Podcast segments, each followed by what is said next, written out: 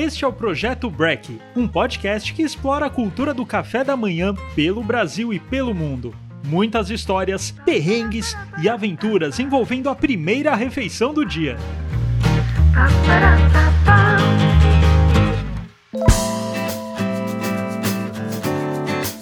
Olá, sejam bem-vindos a mais um episódio. Eu sou Guilherme Zawit, idealizador do projeto Break. Estamos aqui na GUP Comunicação, nossa parceira que grava e edita nossos podcasts.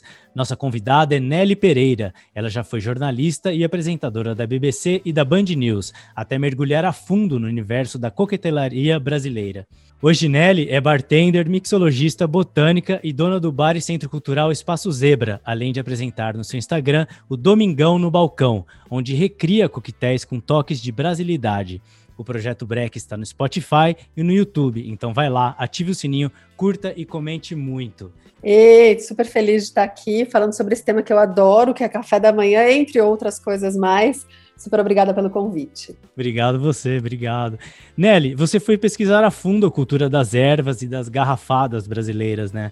Além de ingredientes também. Tem drink seu que leva até cogumelo e anomami. A salvação está na natureza?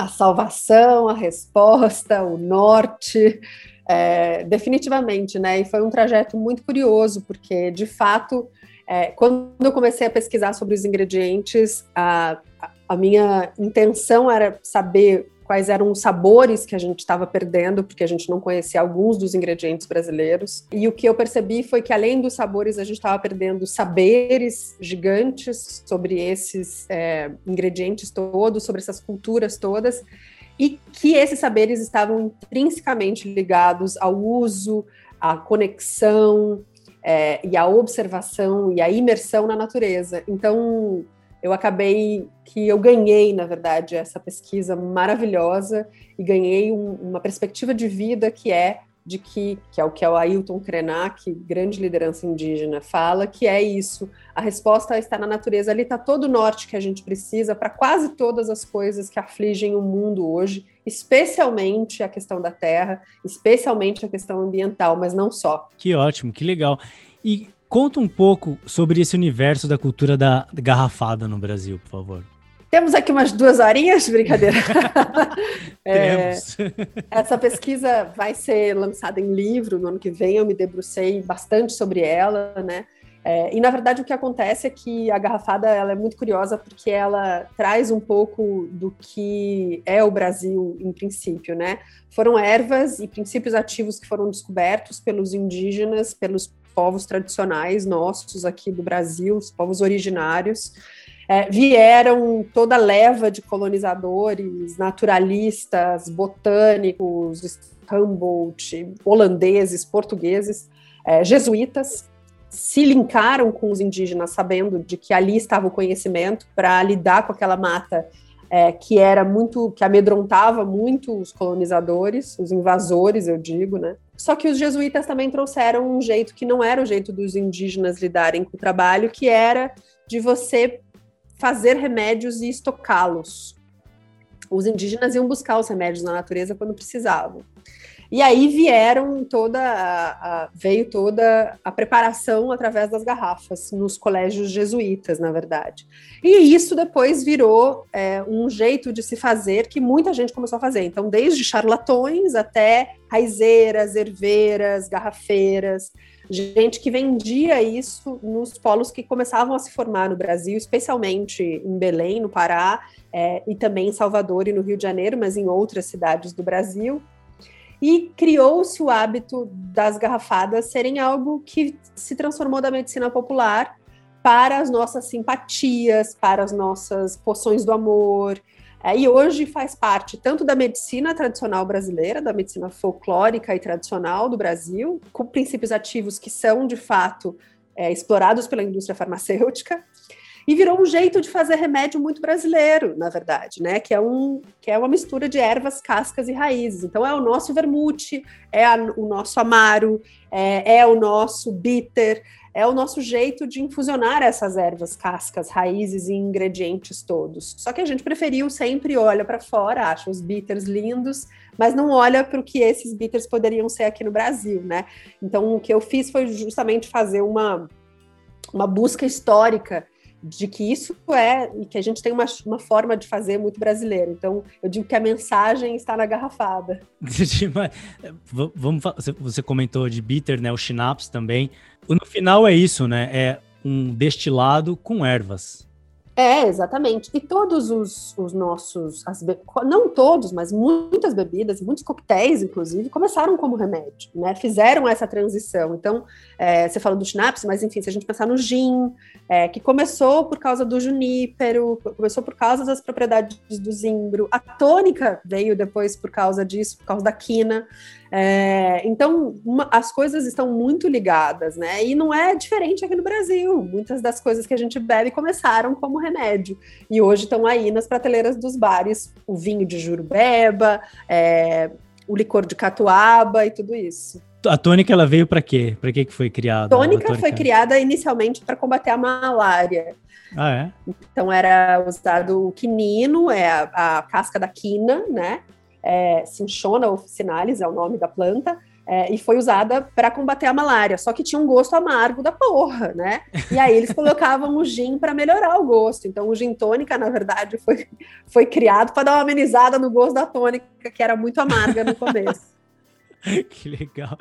E dentro do universo das ervas e plantas, o Brasil é muito rico, diversificado, né? Desde sempre a gente tomou bebidas funcionais de manhã para fortalecer o sistema imunológico, desintoxicar ou mesmo acelerar o metabolismo, como mastruz com leite, que você já comentou, ou um simples chá de erva doce. Explica um pouco sobre esses hábitos e tradições. É, eu acho que toda cultura tem isso, né?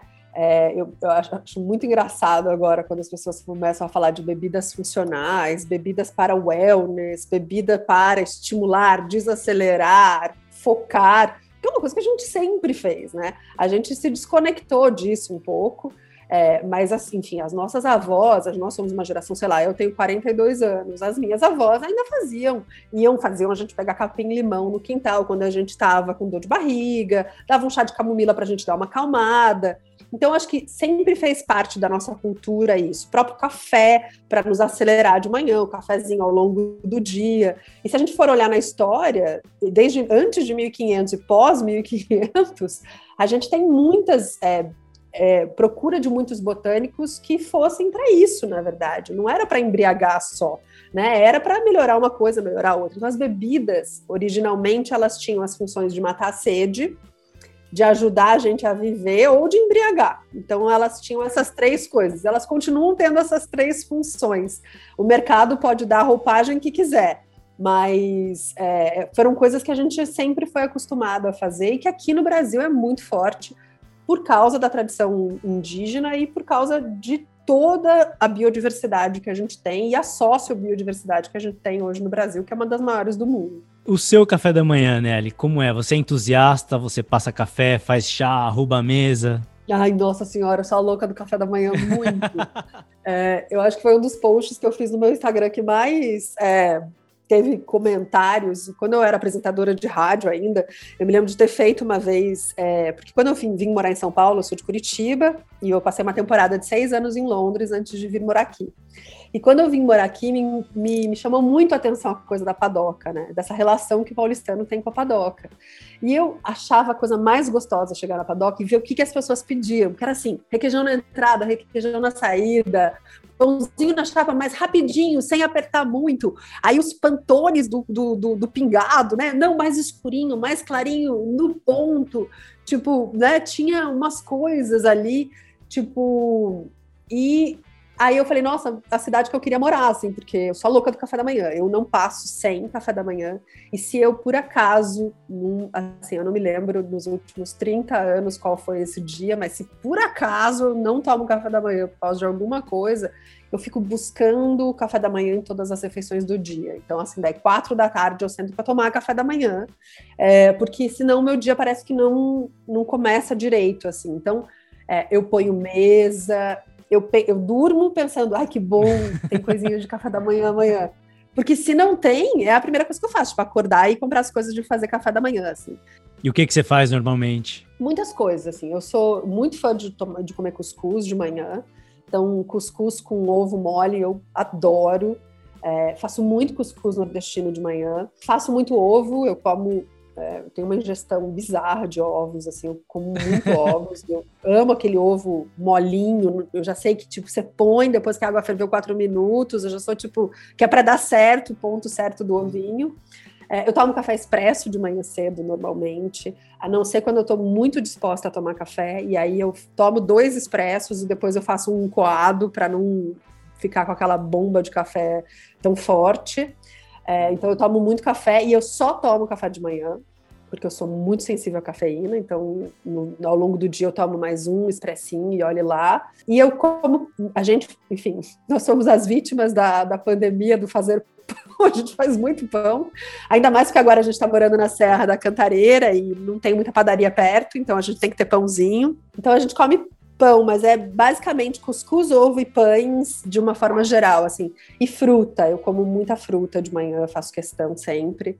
Mas é isso, tem que ter fruta, tem que ter geleia, tem que ter manteiga, tem que ter ovo, mesa completa, pelo amor de Deus. E você costuma colocar alguma erva nesses pães? Ou você faz chá também? Chá eu tomo muito. É, eu tomo chá o dia inteiro. Fica uma garrafinha térmica, eu a hora que eu vou fazer o meu café de manhã, eu já escolho algum chá e já vou fazendo. E aí tem muito a ver com é, o clima do dia, assim. É, dias que eu estou muito acelerada, eu de fato faço alguma coisa que é para dar uma desacelerada, então eu vou atrás de lavandas, camomilas, é, erva doce. Se é um dia que eu estou é, muito desacelerado, precisando de uma de uma energia, eu vou lá estar tá com um hortelã, um levante, que é para dar uma, uma levantada. Então, eu faço alguns blends meus mesmo, de falar, ah, não, hoje eu vou colocar isso com aquilo, uma catuabinha junto, é, uma malva, enfim. Então, eu tomo chá Tudo do jardim. Eu não tudo do jardim. Eu, hoje em dia, assim, graças a Deus, eu amo, estou morando no meio de uma mata maravilhosa. É, então, é, tem uma horta que, que me provê tudo que eu preciso, assim, ou quase tudo que eu preciso, pelo menos. que legal.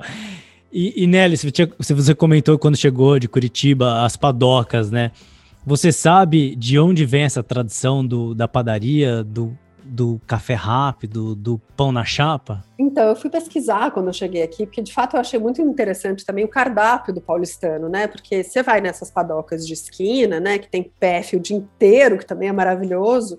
Você tem segunda, é o dia do virado, terça é o dia do sei lá, peixe, quarta dobradinha, quinta macarrão com espaguete, sexta não sei o quê, e sábado volta a feijoada. Eu falei, mas que diacho, né? Por quê? E por que a coisa do pingado, né? Por que, que é, tem padaria fazendo café da manhã o dia inteiro aqui nessa cidade, afinal de contas, um balcão sempre tem. E aí eu entrevistei na época é, uma, uma pesquisadora que eu não vou me lembrar o nome, Rosa, alguma coisa, que era uma antropóloga da USP, é, e ela me falou que tinha muito a ver com São Paulo ser um polo de industrialização e de comércio muito rápido, de centralizar esse comércio. Então, o centro de São Paulo juntava todas as empresas, as indústrias, o comércio, e muita gente vinha de longe, da periferia, para o centro, até o centro ser ocupado e depois desocupado de novo.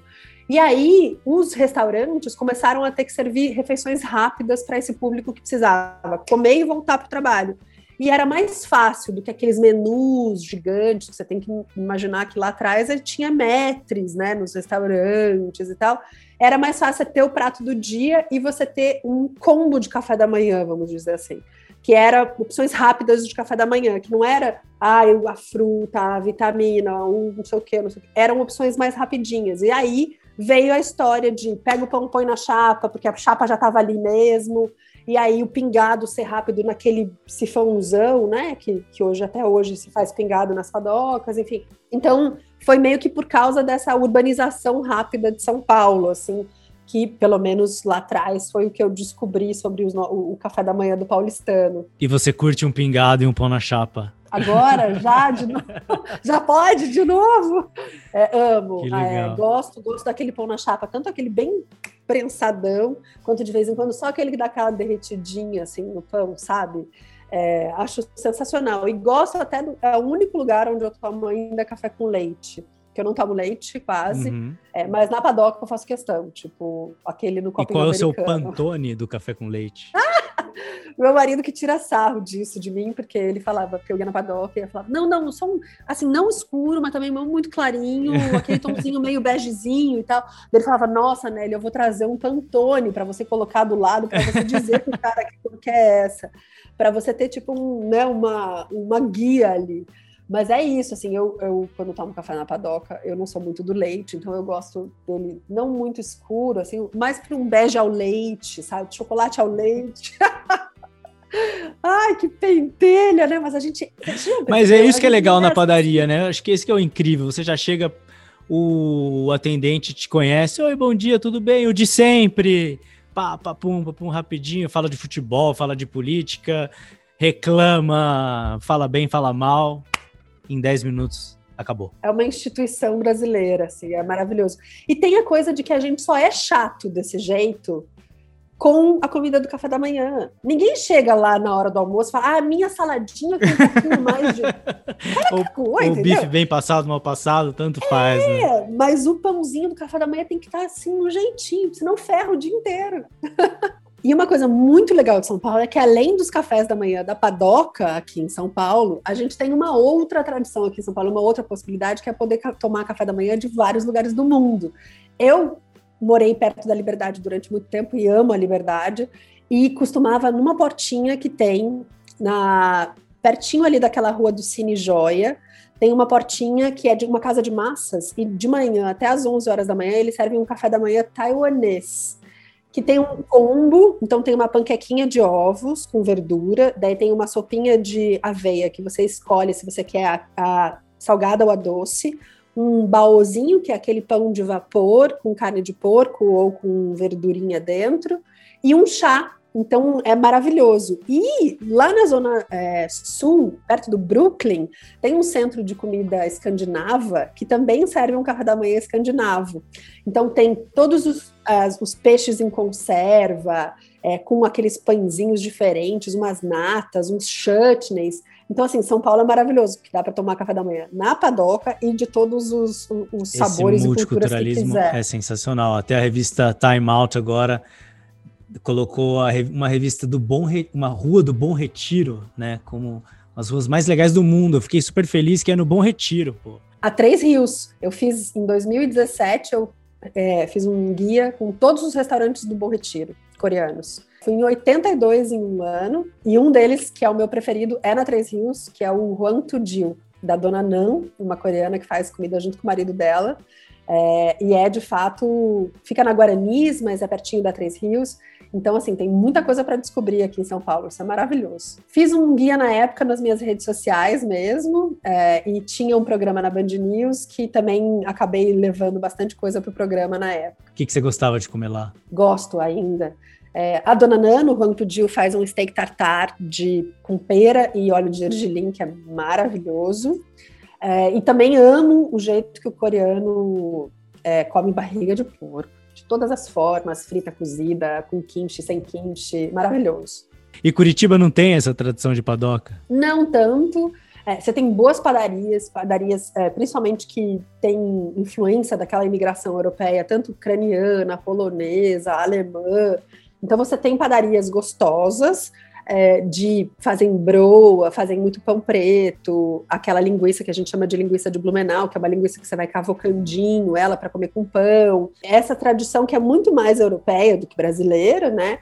É, por se dizer. Então, e não tem assim, tipo, não é muito comum você ter uma padaria que você vai pedir um misto quente às, sei lá, duas horas da tarde, entendeu? Embora exista uma ou outra onde tem, mas eu acho que é mais de uns 10 anos para cá que as padarias começaram a ter um lugar para você comer ali dentro, que não era muito comum, não, em Curitiba. Era comprar pão, a linguiça mesmo, é, e levar para casa. Eu acho, que, eu acho, que, o café da manhã, de uma forma geral, aqui fora, é, nesses, nessas grandes cidades, ele não era uma coisa que você fazia muito fora de casa antes, né? Eu acho que isso é uma coisa mais recente. E o que, que você comia em casa, em família, assim? Alguma coisa do sul que fosse muito típico? Pão preto era muito comum, né? É, enfim, a gente nem tem na família é, uma ascendência alemã ou nada disso, mas era muito comum em Curitiba o pão preto. Então a gente comia um pão pretão mesmo, que ele era bem fino.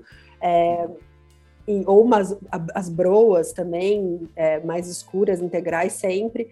Meu pai passava banha de porco. De porco. E passava e colocava azeite de é, passava azeite de oliva e pimenta do reino e comia com pão preto, por exemplo. Era Nossa, muito comum quando eu era Que delícia pequena. isso. Acabou? Muito gostoso. Não, é, não tem então, mais? eu acho que as pessoas ainda fazem. Minha avó era de uma cidade pequena e também era muito comum a gente comer polenta branca na chapa do fogão a lenha. Eu como polenta no café da manhã até hoje. Eu faço polenta no almoço. Espaço Zebra deve reabrir como local de café da manhã, hein? Ai, gente, eu amaria ter um lugar de café da manhã. Eu só não sei se eu ia gostar de servir os outros café da manhã, porque é um ritual tão meu. Mas é, a polenta na chapa com, é, com cafezinho, tudo de bom, né? Maravilhoso. Nossa, que, que legal. E dentro da coquetelaria matinal, vamos dizer assim, do café da manhã de domingo, mais tarde, o brunch, né? De onde vêm essas bebidas tradicionais, o Blood Mary, ou o, o, o, café gelado agora, que tá super na moda? Tem duas coisas sobre as bebidas do café da manhã, as alcoólicas, né? É, primeiro que ou elas são leves, espumantes, que são sempre aquelas que vão acompanhar melhor os pães, os fermentados, né? Enfim, as coisas mais lácteas que a gente acaba comendo de manhã, os frios. Então, é, todas as coisas vínicas, espumantes, borbulhas vão muito bem de manhã. Então, a mimosa, por exemplo, é uma coisa muito típica, que é basicamente. Que é mimosa? Explica a mimosa. Suco de laranja e espumante. Numa tacinha é super comum em bebida, de, acho que é a mais comum as mimosas de café da manhã, que junta as borbulhas, né? Você dá uma embrasada naquele suco de laranja de manhã cedo. Então tem essas que são as mais leves, que são super comuns, com espumante normalmente. E aí você tem as bebidas que são as bebidas que rebateriam as ressacas, né? Que é o Blood Mary, por exemplo. O Blood Mary começou como uma bebida que as pessoas diziam que era para curar a ressaca, né? Até hoje, quantas vezes você ouve essa besteira de que você toma um drink para curar uma ressaca, né? Mas eram as bebidas que eram, e também vem da medicina isso, essas bebidas que eram chamadas de restaurativas, né? Que ajudavam você depois de uma noitada. Então, e que também se transformaram em bebidas de café da manhã. E muitas à base de ervas, então todos os aperitivos, todos os digestivos que acabam passando ali é, nas bebidas de café da manhã. Mas acho que o Bloody Mary e a mimosa são os dois mais icônicos, assim. Foram seis anos de Londres. Eu morei em Londres um tempo também. Pô, Black Pudding, o feijão. Eu amo esse café em inglês, Marmite. Você você tem saudade dessas coisas? O que, que você comia lá de manhã? Eu amo um full English breakfast, assim, tipo, Delícia. sabe, cogumelo, tomate. Isso é um cura-ressaca. Nossa, aquela sossa, tipo, aquelas linguiças. Às vezes vinha até um purê de batata, né, no, nos cafés da manhã. É, amo, assim. E, e eu sou do tipo que não tenho problema nenhum de comer muito de manhã. Nenhum. E teve uma época, bom, o English breakfast tem essa coisa maravilhosa. Eu comia quase todo fim de semana, um full English breakfast. E uma coisa que eu comia muito em Londres, que é muito difícil de encontrar aqui, são os ovos beneditinos, os eggs benedict. E eu amo aquele molinho holandês, aquele pãozinho molhadinho, adoro aquilo.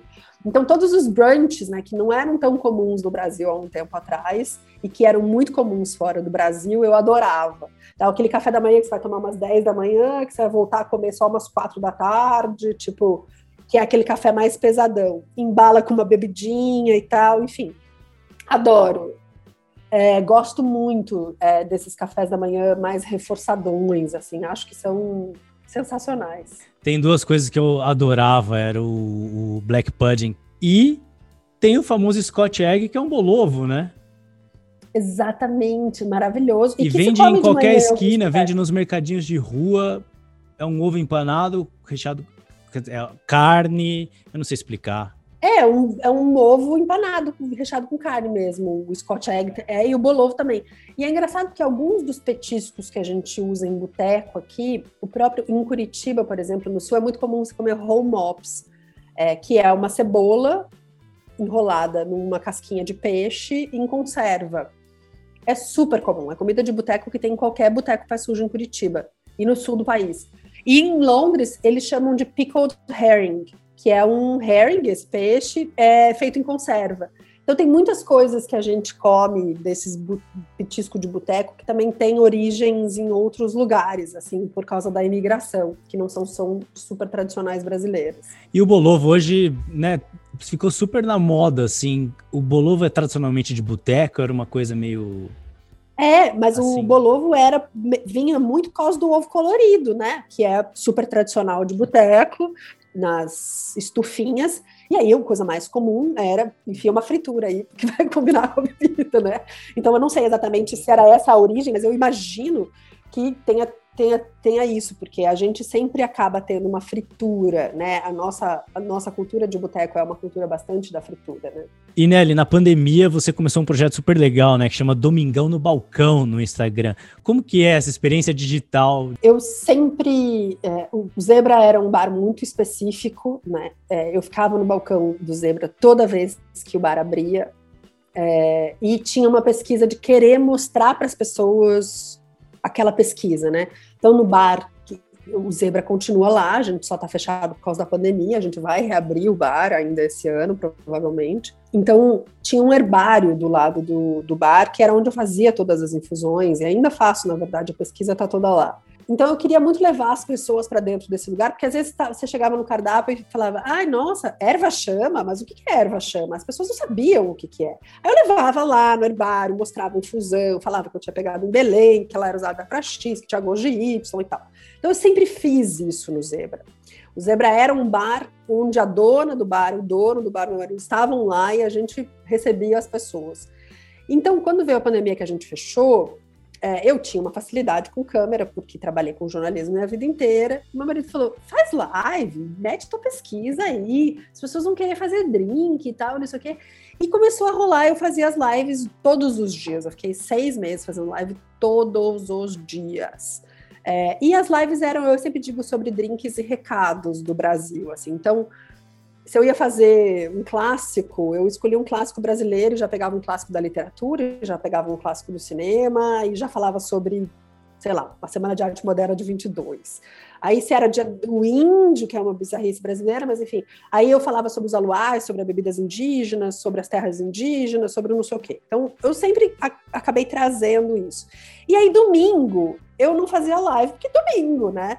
Mas daí eu falei, putz, domingo as pessoas vão querer beber um negocinho, principalmente porque vão tomar um cafezinho da manhã mais tarde, e vão querer beber um negocinho de domingo. Então eu vou fazer um drink, que é daqueles drinks sem vergonha, sabe? Preguiçoso mesmo. e aí eu comecei a fazer os drinks mais bizarros de fácil de fazer, com ingrediente que as pessoas podiam ter em casa. E aí eu falei, domingão no balcão! Ótimo. E ficou o Domingão no balcão. E tem que e ter essa batida é clássica. E hoje é uma instituição que funciona neste país. Todo domingo eu estou lá. E acabou que é, um, é sempre um momento em que eu penso um pouco sobre o que a gente passou na semana no Brasil. É, e acabo falando sobre algum, algum assunto que circundou. Então, por exemplo, quando o nosso excelentíssimo é, ministro da Cultura não sabia quem era Lina Bobardi, eu fiz um drink que eu já tinha feito para Lina é, no MASP, que é, faz parte da carta do MASP. Então, quando essa semana passou o Dia dos Namorados, por exemplo, a gente está gravando na semana né, seguinte do Dia dos Namorados, eu achei que era importante falar sobre a importância do amor nesses tempos tão odiosos que a gente vive. Então, eu acho que todo domingo é um drink e um momento da gente dar aquele, aquele aquela pensada no que, que rolou na semana, assim. Mas o drink é sempre muito preguiçoso, é isso continua. E o café gelado é um drink? É, aliás, que delícia, que bom. Nossa, demorou muito, né? Para as pessoas começarem a fazer drinks de café. Eu adoro. É, eu estou gravando agora uma série de drinks de café que vão começar a entrar a partir da outra semana. É, então, acho que a partir de julho já deve estar tudo no ar no meu canal no YouTube.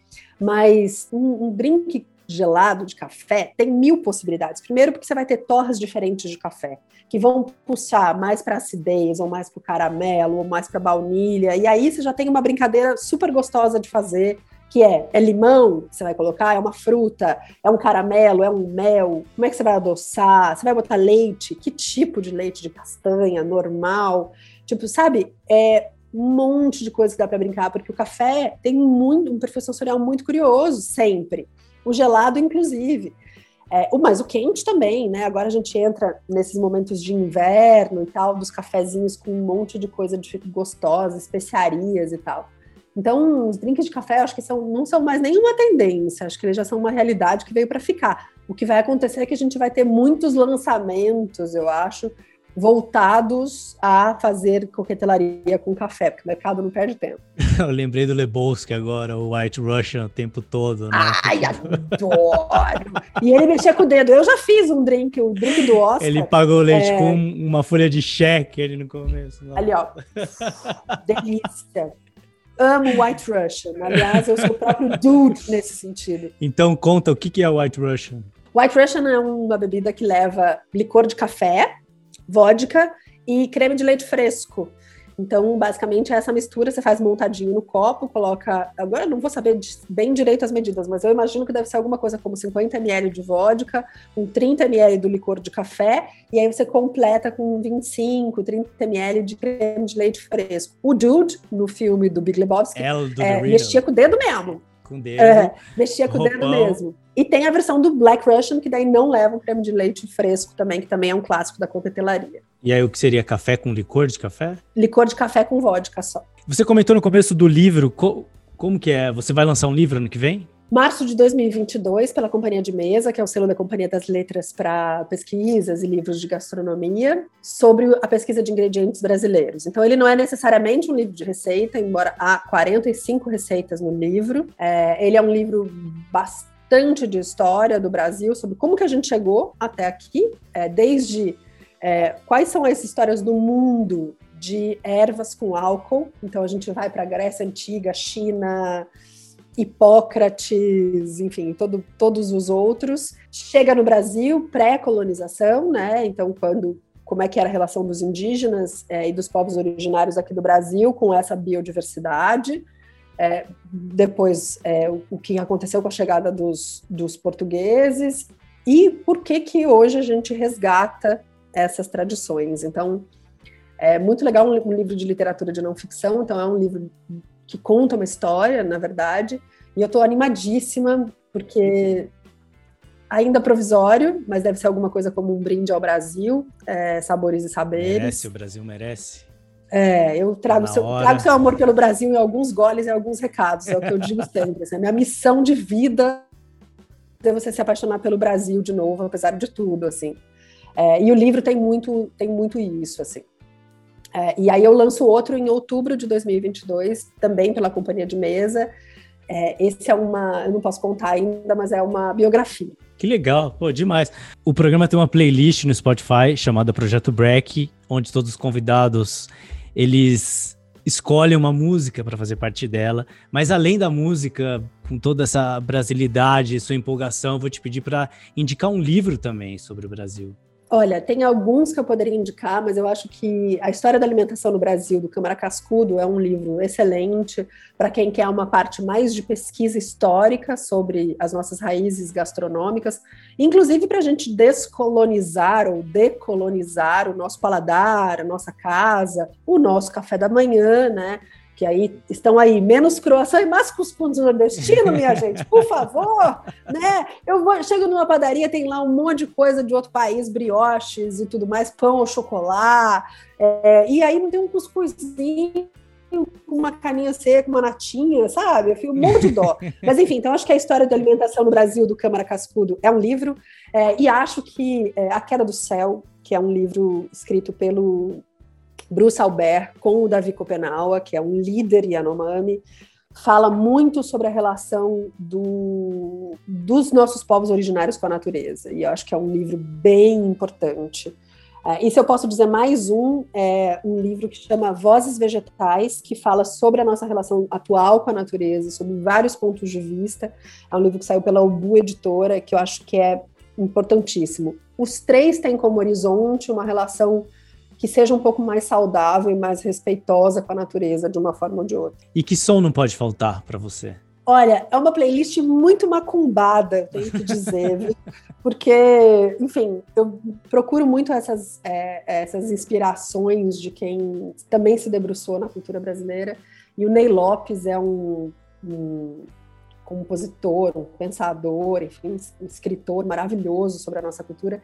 E Mandinga do Mato, na voz da Alcione, é, acho que traz um pouco de tudo que é o Brasil, porque ela fala que tudo que é do mato tem mandinga, tem mironga, seja folha ou seja raiz, às vezes cura, às vezes mata, é o que vovó sempre me diz. Então traz tantas coisas que as avós tinham essa relação que a gente se perdeu, e do poder que as plantas têm, de alguma forma, para re reestruturar a nossa vida, seja do jeito que for.